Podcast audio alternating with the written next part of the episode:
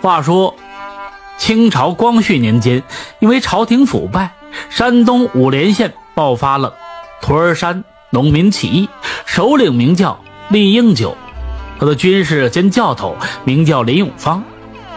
林永芳原本在五莲山光明寺啊当武术教头，李应九啊跟他是旧相识，知道他武功高强。且足智多谋，就派人去光明寺请林永芳前来徒儿山聚义。林永芳了解并喜欢厉英九的为人豪爽义气，喜欢接济穷人，而且林永芳也憎恨朝廷的腐败，所以在接到李英九的书函之后，第二天就收拾好行李，辞别众僧，就去了驼儿山。林永芳到山寨之后。李英九呢非常高兴，摆下宴席与林永芳痛饮一顿，就带着他视察山寨。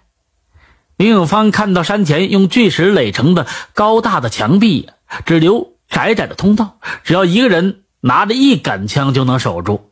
正所谓是一夫当关，万夫莫开。于是赞许的点了点头。两个人又转到了后山，林永芳发现山后啊都是悬崖峭壁。不由得吃了一惊，就说：“李兄，这营寨不能扎在这里。”李英九就问他：“为啥呀？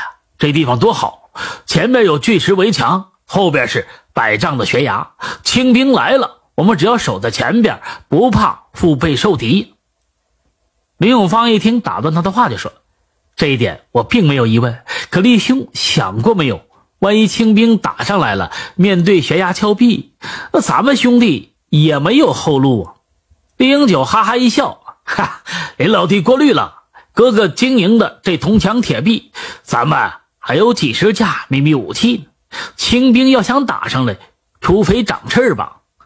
秘密武器？林永芳疑惑的就问：“原来这李英九呢，是一个能工巧匠，什么木匠、铁匠、泥水匠，无所不通。他喜欢鼓捣各种的机械。”上山寨之后，他利用驼儿山树多石头多的优势，发明了一种小型的投石机，专门对付来犯的敌人。这李永芳还想说些什么，忽然一名手下急匆匆地赶来报告：“寨主，清兵来犯，有多少人？大约有五六百人。”嘿，叶英九一拍李永芳的肩膀，就说：“哥哥就让你看看我投石机的威力。”两人到山寨围墙下的一个垛口往下看去，只见数百名手持刀枪的清兵正杀气腾腾的往山寨是奔袭而来。大约还有一里多地的时候，李英九命令手下就说：“装石，给我狠狠的打！”一百多名兄弟操作着四十多架投石机，发射出数不清的石头，呼啸着向清兵砸去。清兵手中的盾牌。只能够挡弓箭，却不能挡石头。他们被打的是残肢断腿，哀嚎遍野，最后留下一百多具尸体，是狼狈而去。打了一个胜仗，李英九啊更加得意了，对林永芳就说：“兄弟，你看到了没？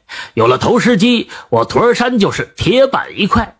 青狗就是长出翅膀，他也打不进来。”一听这话，林永芳知道自己劝不了。暗地里却在想主意。驼儿山山寨前面有一块空地，原本是长满了荆棘，林永芳就命人将这些荆棘砍掉，整理出数十亩的山地，在上边种了高粱。李英九以为他是为了山寨的后勤补养，很高兴，但是又有些不解：“老弟，这高粱产量不高，也不好吃，还不如种玉米合算呢。”李永芳只是笑了笑，不为所动。地干了，就从后山腰啊清泉挑水为高粱浇灌；苗黄了，就到处搜集这肥料为高粱施肥。在林永芳悉心的侍弄下，这一片高粱长势非常好。秋天到了，高粱籽粒饱满，都垂下了头。林永芳就和兄弟们一起将这高粱砍倒，收获了上万斤的高粱米。还将这高粱的这秸秆收集起来，从山下请来几十名老大娘，让他们用这些高粱秸秆啊编织这大盖帘儿。一共编织了上千顶。这盖帘是一种圆形的物件，主要的功能呢就是当锅盖，还有的可以这盛煎饼啊、馒头，小一点的可以盛水饺。因其方便使用，在鲁南一带，这高粱收获之后呢，每家每户都会编上几顶，这传统一直啊流传至今。李英九见这高粱丰收，非常高兴，因为山寨的粮食呢就可以解决了。但是他对林永芳找人编织盖帘很有意见，就问这林永芳葫芦里卖的啥药。林永芳笑笑说道：“李兄，请相信我做的一切都是为了山寨好。”李英九一听，也就不再问了。这驼儿山义军呢，占山扎寨，五连县令带人几次攻打，都被义军打的是落花流水，这使得山东巡抚周富是大为震惊，赶紧命令宜州知府呢胡建书率兵三千，分两路攻打。对于此呢，山上的义军呢并不害怕，像以前一样做好了准备，将这石头准备的足足的。清兵来了之后。跟以前不一样了，他们没有上山，而在山下就停下了脚步，而且推来了十几个用红色布包着的物体。围墙上，李英九问着李永芳：“哎，兄弟，你说这次青狗这葫芦里卖的啥药？他这红布里藏的啥东西？”我也不知道那是什么，但是我有一种不祥的预感，于是就命令兄弟们多加注意。这清兵们拉开了红布，李英九这才发现那是一门门黑黝黝的大炮。李英九笑了，林永芳就问：“啊，李兄，你笑啥？我还以为什么利器呢，原来是几门大炮。实不相瞒，在林老弟上山之前，他们也用大炮进攻过山寨。呃，结果如何？他们把大炮放在山下，射程不够，想走进山寨来打，那大炮又太笨重，上不了山。”李英九的话音未落，一发炮弹就呼啸而至，在他不远处就爆炸，几个兄弟立刻倒在了血泊之中。李英九弹了弹身上的土，就说：“哎，这他妈会是？咋回事？”原来这次清兵运来的大炮不是以前的土炮，而是从青岛德国军营借来的红衣大炮。这种大炮呢，射程远，威力巨大，是当时最先进的大炮。紧接着，山下的炮弹呢，一枚枚的朝山寨袭来。炮弹打在石头上，将石头都击得粉碎。那些四处乱飞的碎石，就像是一枚枚匕首，直穿义军的身体。他们是一个个倒下了，鲜血染红了山下的土地，还有很多义军被炮弹直接击中，粉身碎骨。这炮击足足进行了一个时辰，山上的义军。死伤一多半，李英九红了眼，就要带剩下的兄弟呀冲下山去拼命，却被林永芳给拦住了。